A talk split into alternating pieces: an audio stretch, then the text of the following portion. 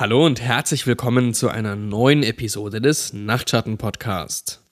Es ist heute ein ziemlich, ziemlich grauer Tag draußen und das ist genau die richtige Stimmung, die ich brauche, um euch eine Geschichte vorzulesen. Die heutige Geschichte heißt The Showers und es ist der seltene Fall, in dem wir wissen, wo sie ungefähr herkommt. Wir haben sie von Reddit und zwar unter dem Subreddit No Sleep. Und der Autor heißt Clover 10176. Also, und damit geht's los mit The Showers. Jede Region in jedem Teil der Welt hat seine ganz eigenen lokalen urbanen Legenden, die sich hartnäckig halten. Ob es um eine alte Irrenanstalt am Rande der Stadt geht, einen Geist, der einen einsamen Straßenabschnitt heimsucht, oder um eine Kreatur, die in einem nahegelegenen Wald haust. Sie haben alle eins gemeinsam. Niemand war jemals dort oder hat das Monster oder den Spuk mit eigenen Augen gesehen. In jeder Generation gibt es Leute, die behaupten, die Schwester vom besten Freund meines Bruders war in diesem Spukhaus mit 13 Stockwerken, wo sie echtes Blut und Spinnen und Schlangen benutzten und das so schrecklich ist, dass es noch nie jemand ganz durchgeschafft hat. Diese Leute werden Stein und Bein auf ihre Geschichte schwören, obwohl sie nicht den kleinsten Beweis dafür haben. Einfach nur, weil jeder in der Gegend weiß, dass es wahr ist. Die Geschichtenerzähler geben sie an ihre Kinder weiter, die sie gerade genug verändern, damit sie in ihre Zeit passt. Und der Kreislauf beginnt von vorn. Ich bin genauso skeptisch gegenüber solchen Geschichten wie jeder andere. Gerade weil ich so ein Horror-Junkie war, als ich jünger war. Ich habe ständig nach noch unheimlicheren Geschichten über die Region gesucht, in der ich eben gerade lebte. Ich habe Geschichten erfunden und verbreitet. Über Pizzaläden in New York, in denen es spukt, die Begegnung meines Cousins mit dem Jersey Devil oder über meinen Großvater, der eine wilde, menschenähnliche Dämonengestalt in den Wäldern von Colorado gesehen hat. Ich habe sogar die wichtigste Regel für solche Geschichten gebrochen, nämlich mich selbst mit einzubeziehen. Im Nachhinein war das ganz schön gewagt, denn ich musste aufpassen, dass ich sie jedes Mal gleich erzähle, damit mir niemand draufkommt. Aber überraschenderweise bin ich nie aufgeflogen. Ich stelle mir gerne vor, dass ich ein paar schöne Beiträge zu den verschiedenen urbanen Legenden im mittleren Westen und Nordosten, wir sind oft umgezogen, der Staaten geleistet habe. Ich habe mich auch immer riesig gefreut, wenn ich durch den Flur gegangen bin und gehört habe, wie einer meiner Klassenkameraden seinen Freunden eine meiner Geschichten erzählt und hier und da Details hinzufügt, wie bei einem großen stille Postspiel. Natürlich waren diese Geschichten alle frei erfunden, aber wenn mich jemand danach gefragt hat, habe ich immer daran festgehalten. Ich konnte sogar ein bisschen schauspielern, mit zitternder Stimme und geschocktem Gesichtsausdruck bestätigte ich die Ereignisse, die ich angeblich selbst miterlebt hatte. Ich denke, dieser Teil meiner Kindheit hat unter anderem zu der misslichen Lage geführt, in der ich mich heute befinde. Ich werde es euch in voller Länge erzählen, ihr könnt dann davon halten, was ihr wollt. Diese kleine Einleitung soll gleichzeitig eine Aussage für alle diejenigen sein, die meine Geschichte als fragwürdig betrachten werden. Jahrelang war ich wie dieser Junge, der immer Hilfe, Wölfe gerufen hat. Aber ich versichere euch, mit jedem Fünkchen Aufrichtigkeit und Ehrlichkeit in mir, dass dieser Wolf real ist. Aus meiner Einleitung wisst ihr schon, dass ich während der Middle- und Highschool oft umgezogen bin. Keiner meiner Eltern war irgendwie beim Militär beschäftigt. Sie bleiben nur nicht gern zu lange an einem Ort. Das hat mich sicher irgendwie beeinflusst, aber es hat mir auch sicher nicht geschadet. In dem Alter war ich ein ziemlicher Auftreiber, fand schnell Freunde und war oft der Klassenclown, weswegen mich viele Lehrer nicht mochten. Aber das war selten ein Problem, denn bevor das nächste Semester anging, war ich meist schon wieder in einem anderen Staat. So waren meine Freundschaften sehr flüchtig, genauso wie jede positive Beziehung, die ich zu einem Lehrer aufbauen konnte. Wegen der nachfolgenden Ereignisse sind meine Erinnerungen an diesen einen bestimmten Lehrer vielleicht etwas verzerrt, aber ich bemühe mich, euch einen möglichst unbeeinflussten Eindruck von unserer Freundschaft zu vermitteln. Mr. Mays war mein Sozialkundelehrer am Anfang meiner Highschool-Zeit. Jetzt, wo ich älter bin, verstehe ich, wie schrecklich Kinder in diesem Alter sein können. Umso mehr respektiere ich ihn für die Art, wie er es schaffte, guten Kontakt zu uns aufzubauen. Er schien einer von uns zu sein. Redete wie wir, machte Anspielung auf aktuelle Popkultur, hörte coole Musik und manchmal sagte er sogar Scheiße oder Verdammt, wenn er einen leidenschaftlichen Vortrag über die Geschichte der amerikanischen Ureinwohner oder so hielt. Ein Lehrer, der fluchte, auch wenn es nur ein bisschen war. Das war der Inbegriff der Coolness für einen Unterstufenschüler wie mich. Meine Erinnerungen an Mr. Mace haben meistens damit zu tun, dass er sich für alles so begeistern konnte, was er machte. Das Ereignis, an das ich mich noch am lebhaftesten erinnern kann, ist, wie soll es auch anders sein, Halloween. Ein Jahr vor meinem Abschluss. Mr. Mace hatte die typischen Lehrerdekorationen in seinem Klassenzimmer. Lachende Kürbislaternen, schwarze Cartoonkatzen. Naja, Zeug, das in den Augen von egoistischen Highschool-Schülern langweilig und uncool ist. Aber am 31. Oktober, wenn die meisten Lehrer die Augen verdrehen, weil sich Teenager immer noch verkleiden, gab Mr. Mace dem Begriff eines coolen Lehrers eine ganz neue Bedeutung. Wir kamen also ins Klassenzimmer, und zu unserer Überraschung waren die Jalousien geschlossen und die kleineren Fenster abgeklebt. Kerzen erleuchteten den Raum, und auf einem Hocker vor dem Pult stand eine einzelne, grimmige Kürbislaterne. Mr. Mace saß an seinem Pult und beobachtete die Schüler reinkommen und sich an ihren Platz setzen. Er musste niemand bitten, ruhig zu sein, denn in dem Moment, als alle das Zimmer betraten, waren sie entweder zu aufgeregt oder zu verwirrt, um ihre unwichtigen Unterhaltungen fortzusetzen. Als alle auf ihren Plätzen waren, begann er mit seiner Stunde. Er sprach leise, um die richtige Stimmung zu schaffen, und setzte sich auf einen Stuhl direkt neben dem Kürbis, in der Mitte des Zimmers. Heute ist mein Lieblingstag des ganzen Jahres, Leute sagte er mit monotoner Stimme. Halloween ist mein liebster Feiertag, und ich möchte euch verraten, warum ich ihn so gerne mag. Ein Mädchen schaute besorgt und hob die Hand. Ich verschiebe den Abgabetermin für eure Arbeiten auf nächsten Dienstag, sagte er, ohne sie auch nur anzusehen. Peinlich berührt sah sie sich um und nahm die Hand wieder runter. Der Rest der Klasse jubelte leise. Mr. Mace wartete auf die darauffolgende Stille. Kaum war es wieder ruhig, begann er seine Geschichte. Ich versuche, seine tolle Geschichte nachzuerzählen, die die Horrorfans sprachlos gemacht und den Rest der Klasse in Angst und Schrecken versetzt hat. Das Mädchen, das am Anfang der Stunde wegen der Arbeit fragen wollte, saß am Ende mit zur Brust gezogenen Knien da, mit einem geschockten Ausdruck im Gesicht. Das Wichtigste ist hier, worum es in der Geschichte ging. Die Einzelheiten sind mir empfallen, aber ich erinnere mich noch an die wichtigsten Stellen. Aber nagelt mich bitte nicht darauf fest. Jedenfalls machten Mr. Mace und seine Freunde einen Roadtrip quer durch das Land, nachdem sie mit dem College fertig waren. Sie hatten einen Truck, luden Campingausrüstung ein und wollten den ganzen Sommer Sehenswürdigkeiten besuchen. Sie fuhren von New Jersey runter entlang der Küste von Florida, New Orleans, nach Kalifornien hoch nach Washington. Von da aus fuhren sie über die Rocky Mountains in Colorado und schließlich zurück nach New York. Die Vorstellung, völlig frei zu reisen, wohin man wollte, faszinierte die ganze Klasse. Und in meinen Augen war Mr. Mace der coolste Lehrer aller Zeiten. Da sie abenteuerlustige College-Jungs waren, hatte niemand eine Karte dabei. Einen Zeitplan gab es auch nicht, also fuhren sie einfach in die ungefähre Richtung, in die sie wollten, bis sie eine Stadt oder eine Gegend fanden, die interessant aussah. Er erzählte, dass sie nachdem sie eine Woche in Colorado verbracht hatten, kilometerweit durch Maisfelder und noch mehr Mais fahren mussten.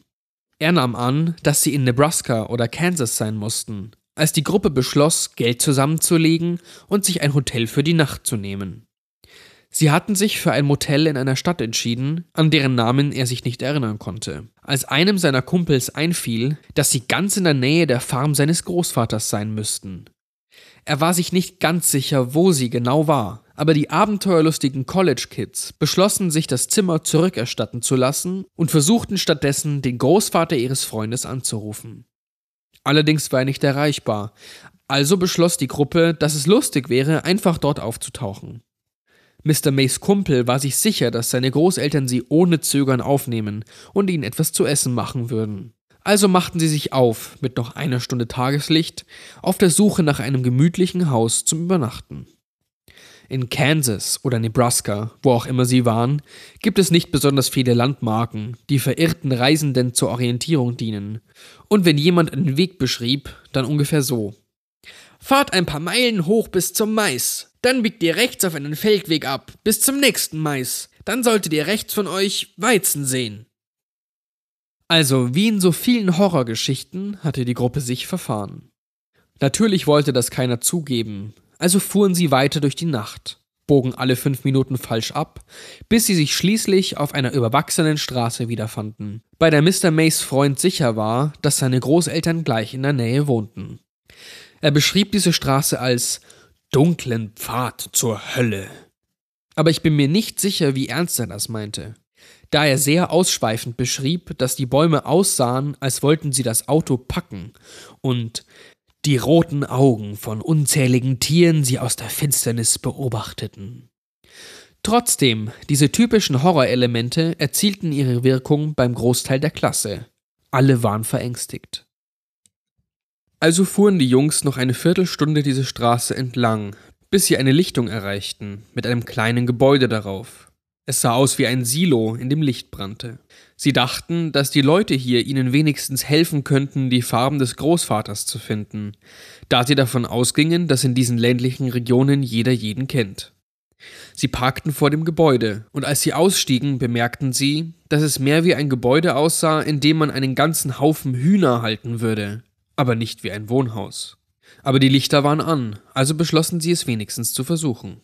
Gemeinsam gingen sie hin und schauten durch die halboffene Schiebetür und fanden nur einen großen, leeren Raum. Die von der Decke hängenden Neonlichter erleuchteten den Raum, als wäre es heller Tag, aber es war keine Menschenseele zu sehen. Einer der Jungs war aber überzeugt, er hätte jemand gesehen, als sie hergefahren waren, also beschlossen sie reinzugehen und nach einem Büro oder etwas in der Art zu suchen, wo jemand um diese Zeit noch arbeiten könnte. Warum sonst sollte das ganze Gebäude erleuchtet sein? Drinnen gab es keine weiteren Türen. Es war nur eine einzige riesige, leere Halle. Also wanderten sie über das Grundstück rüber zum Silo. Als sie näher kamen, entdeckte einer von ihnen etwas, das aussah wie eine Kellertür im Boden. Ich weiß noch, dass uns Mr. Mace an dieser Stelle ermahnt hat, aus seiner Dummheit zu lernen. Er sagte, er hätte damals noch nicht viele Horrorfilme gesehen und hatte keine Bedenken bei einer gruseligen Kellertür an so einem dunklen, fremden Ort. Er gestand, dass er bis heute bereute, sich dieser Tür genähert zu haben. Er erklärte, dass er uns so viel von der Geschichte erzählen würde, wie er für angebracht hielt, dass wir erwachsen genug waren, um damit umzugehen, aber dass diejenigen, die besonders schreckhaft waren, den Unterricht jetzt schon verlassen sollten. Einige Schüler packten leise ihr Zeug zusammen, standen auf und gingen, zwei von ihnen Kiffer, die die Gelegenheit nutzen wollten, um vor ihrer nächsten Stunde noch hinter der Schule einen zu rauchen. Ich dachte nicht mal dran. Wie gesagt, ich stand total auf sowas, und Mr. Mace erzählte eine Geschichte, die besser war als alles, was ich mir ausgedacht hatte. Ich wollte etwas von ihm lernen, auch wenn ich natürlich nichts davon wirklich glaubte. Dann fuhr er fort und erzählte den übrigen Leuten, dass er und seine Freunde die Kellertür aufgemacht hatten. Und was herauskam, ließ sich nur beschreiben als der fauligste Gestank, den ich jemals erlebt hatte. Das Interesse der Gruppe galt jetzt nicht länger den Besitzern der Farm, sondern der Ursache des Gestanks auf den Grund zu gehen. Sie gingen die Stufen hinunter in den Keller, wo einzelne von der Decke hängende Glühbirnen einen langen Korridor erleuchteten. Niemand sagte ein Wort. Es war alles viel zu seltsam geworden. Die Wände waren mit Metallplatten bedeckt, so wie die, die man oft auf Dächern von Farmhäusern sieht. Der Gang an sich war krumm und schief. Die Decke wurde mal höher, mal tiefer, als wäre der Tunnel eilig angelegt, aber niemals richtig fertig gemacht worden. In manchen Passagen mussten sie tief geduckt gehen, um durchzupassen. Das Schlimmste, erzählte Mr. Mace, war, dass die Glühbirnen die ganze Zeit flackerten, manchmal wie Stroboskoplichter, so dass es schwierig war, sich in den krummen, verwinkelten Gang fortzubewegen. Im Nachhinein weiß er, dass seine Augen ihm einen Streich gespielt haben, aber damals war er sich sicher, kurz Dinge zu sehen, die nicht da sein sollten. Er sagte, das könne schon mal passieren, wenn man sehr konzentriert auf etwas ist oder nervös. Spielt der Verstand verrückt und spielt einem Dinge oder Personen vor, die gar nicht da sind. Ich hörte total gespannt zu, als er den Tunnel weiter beschrieb. Er schien sich ewig hinzuziehen. Mr. Mace vermutete, dass sie unter diesem unheimlichen Wald waren, durch den sie gekommen waren, aber sicher war er sich nicht. Nach einem gefühlten Kilometer standen sie plötzlich vor einer Tür. Sie war einfach und aus Holz, aber sie sah aus, als würde sie eher zu irgendeinem Einfamilienhaus in der Vorstadt gehören, als in diesem unterirdischen Gang mitten im Nirgendwo. Sie sah hübsch aus, scheinbar erst vor kurzem rot gestrichen, mit einem schönen Türknauf und passendem Klopfer. Sein Freund ging auf diese Tür zu, vorsichtig wegen der flackernden Glühbirnen und der bedenklich instabil aussehenden Wände. Er drehte sich zum Rest der Gruppe um, die, um es gelinde auszudrücken, nervös waren, und versuchte die Situation mit einem Scherz aufzulockern. Vielleicht sollte ich zuerst klopfen. Er nahm den Türklopfer und schlug ein paar Mal gegen das Holz, wobei er scherzhaft, aber leise fragte Hallo, ist jemand zu Hause? Die Gruppe wartete ungefähr 30 Sekunden, bevor der, der neben der Tür stand, die Spannung löste. Er zuckte mit den Schultern und wollte gerade zu den anderen zurückgehen, als die Glühbirne zwischen ihnen explodierte. Alle bedeckten ihre Gesichter und sahen besorgt rüber zu ihrem Freund. Als der die Hände wieder sinken ließ, löste sich ein Teil der Metallverkleidung, fiel direkt auf die Stirn des Jungen und verpasste ihm einen tiefen Schnitt. Der Schlag ließ ihn ohnmächtig nach hinten fallen, wobei er im Fallen die Tür aufriss. Alle Jungs rannten zu ihrem verletzten Freund. Offenbar bemerkte keiner von ihnen den noch stockdunklen Raum, der jetzt vor ihnen lag. Mr. Mace erreichte ihn als erster, hob seinen Kopf hoch, zog die Jacke aus und versuchte damit, die Blutung an der Stirn zu stoppen. Als alle sich etwas beruhigt hatten, bemerkte Mr. Mace, dass der Arm, mit dem er seinen Freund gehalten hatte, vollkommen nass war. Er wunderte sich noch, wie das passiert war, als einer seiner Freunde etwas sagte wie Die Lichter. Wir müssen weg. Ihr kennt das, sagte er in die Klasse. Wenn man das Licht ausschaltet und es ist beinahe stockdunkel, bis auf das Nachleuchten der Glühbirne, die abkühlt. So ungefähr war es. Nur es waren so viele. Mindestens 20 Glühbirnen hatten diesen Raum noch Sekunden zuvor erleuchtet und jetzt sahen sie aus wie kleine Sterne in der Dunkelheit. Das war schon ziemlich erschreckend, aber nicht das Unheimlichste. Es gab immer noch das sehr schwache Licht aus dem Flur hinter ihnen, doch es reichte aus, um die Umrisse von Dutzenden Menschen zu erleuchten, die weniger als drei Meter von ihnen entfernt standen. Sein Freund wollte gerade noch etwas sagen, als die Glühbirne zu ihrer Rechten aufflackerte. Lasst mich an dieser Stelle kurz unterbrechen, um zu sagen, dass Mr. Mace generell ein sehr lebhafter Typ war. Er hatte diesen Tonfall in seiner Stimme, der einen motivierte. Er könnte sagen, Hey Leute, lasst uns von einer Klippe springen.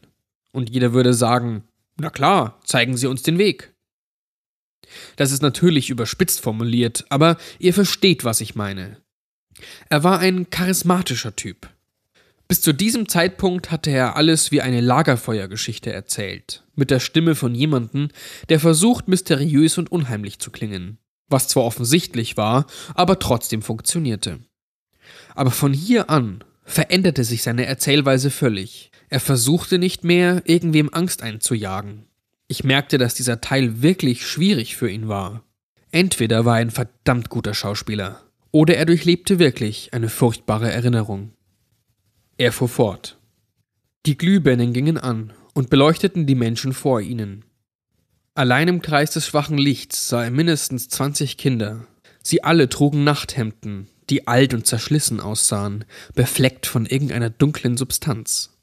Ihr Haar war lang, so als hätte keiner von ihnen jemals einen Haarschnitt bekommen. Ein paar der Kinder waren beinahe nicht zu erkennen unter all den Haaren. Und keiner von ihnen hatte je ein Bad genommen. Mr. Mace berichtete, dass das Nervenaufreibendste war, dass keins der Kinder sich bewegte. Sie standen einfach nur da und starrten, die meisten nur erkennbar durch das schwache Licht, das in ihren Augen reflektierte. Die Freunde standen einige Sekunden vor Schrecken gelähmt, einfach nur da, bevor sie aus weiter Entfernung ein Tier jaulen hörten. Er beschrieb es wie das Heulen eines Hundes, nur um das Zehnfache verstärkt. Die Gruppe löste sich aus ihrer Starre, gerade als die Kinder anfingen, Schritte nach vorn zu machen. Sofort schnappten sich die Freunde den Verletzten, hoben ihn auf und trugen ihn durch die Tür in den Tunnel. Mr. Mace hatte Schwierigkeiten, sich zu orientieren. Er streckte den Arm nach links aus, in der Hoffnung, eine Wand zum Anlehnen zu finden. Stattdessen fand er einen Griff, zog fest daran, ließ aber keine Sekunde die Kinder aus den Augen. Als er aus der Tür stürzte, entdeckte er, woran er sich festgehalten hatte.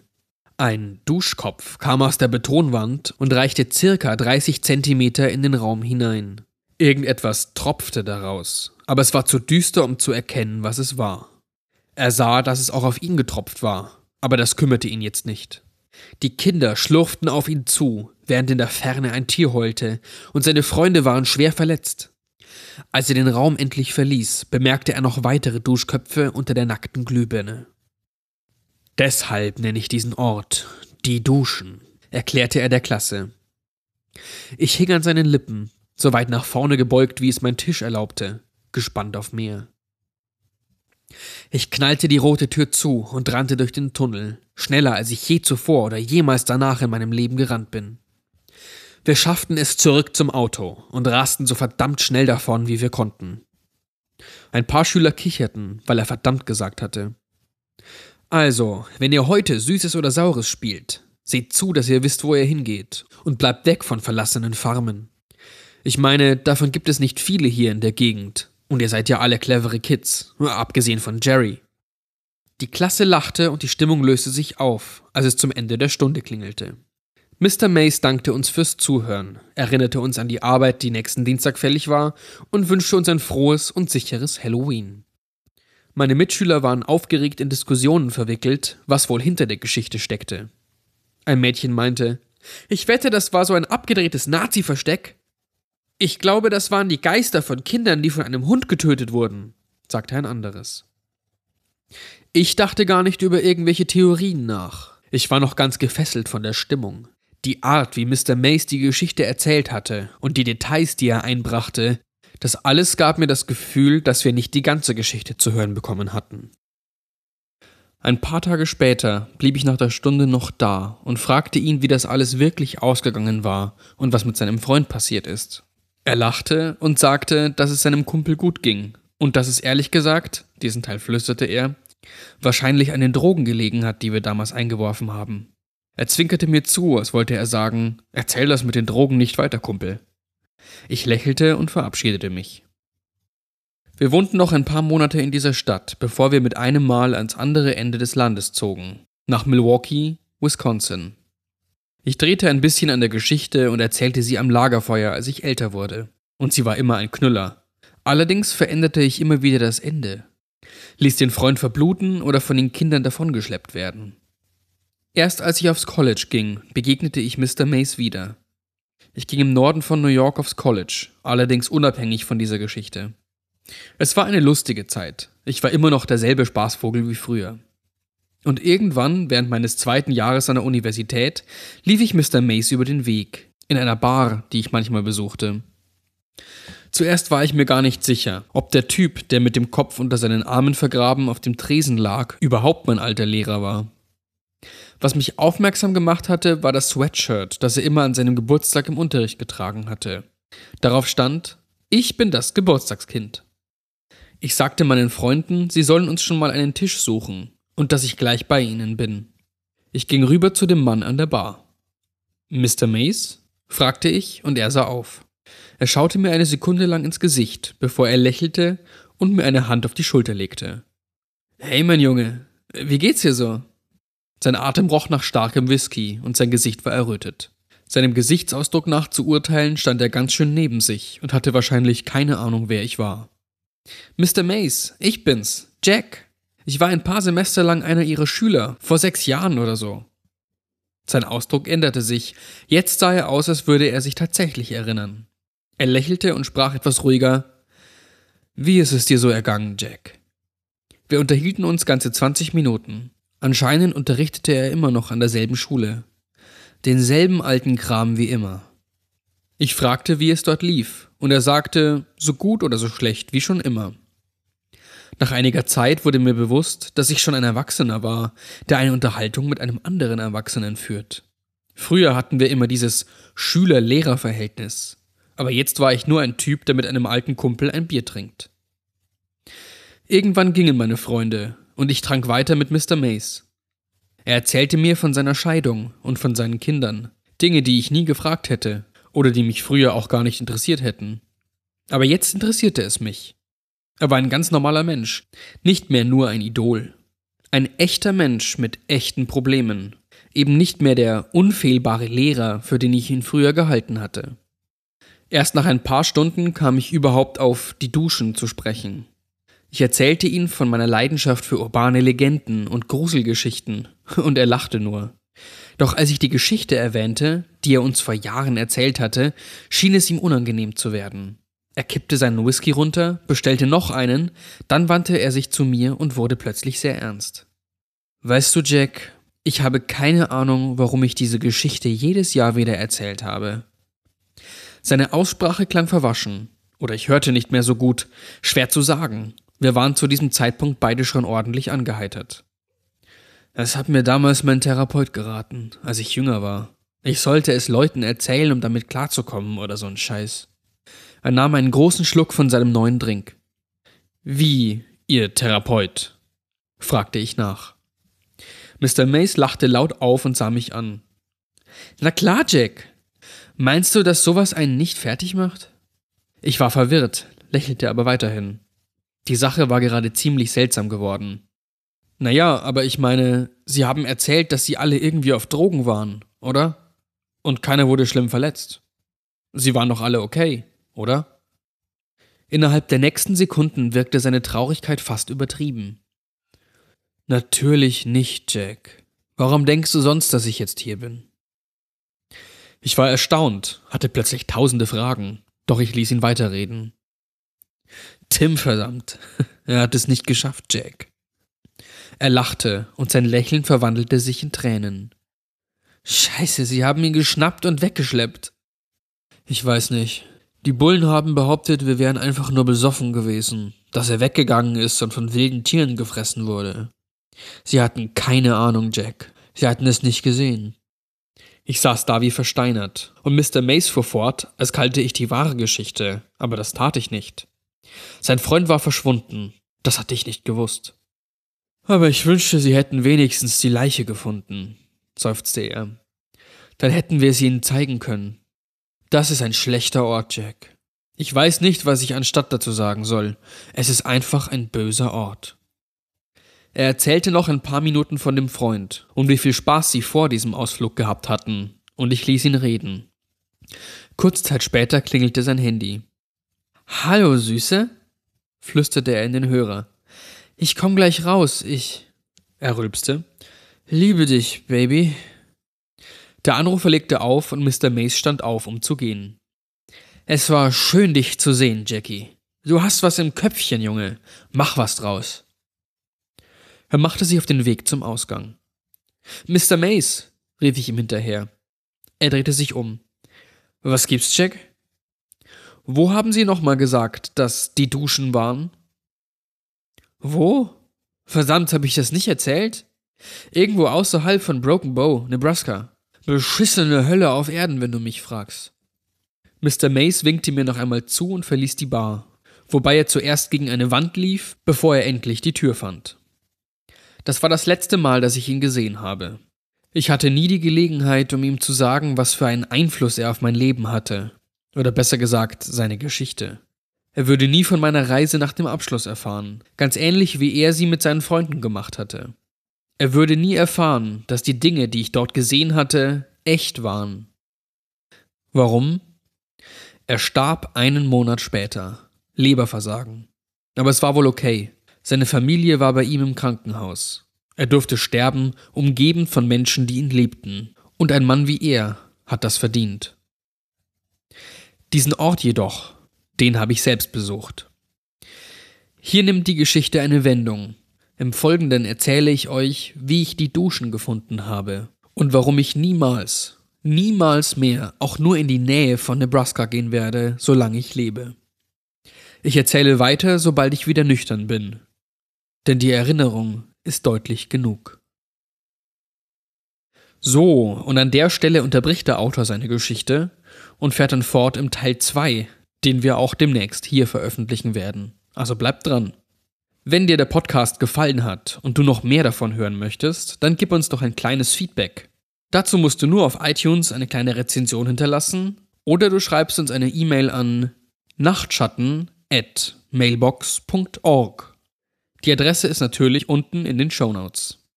Soweit für heute und schlaft gut.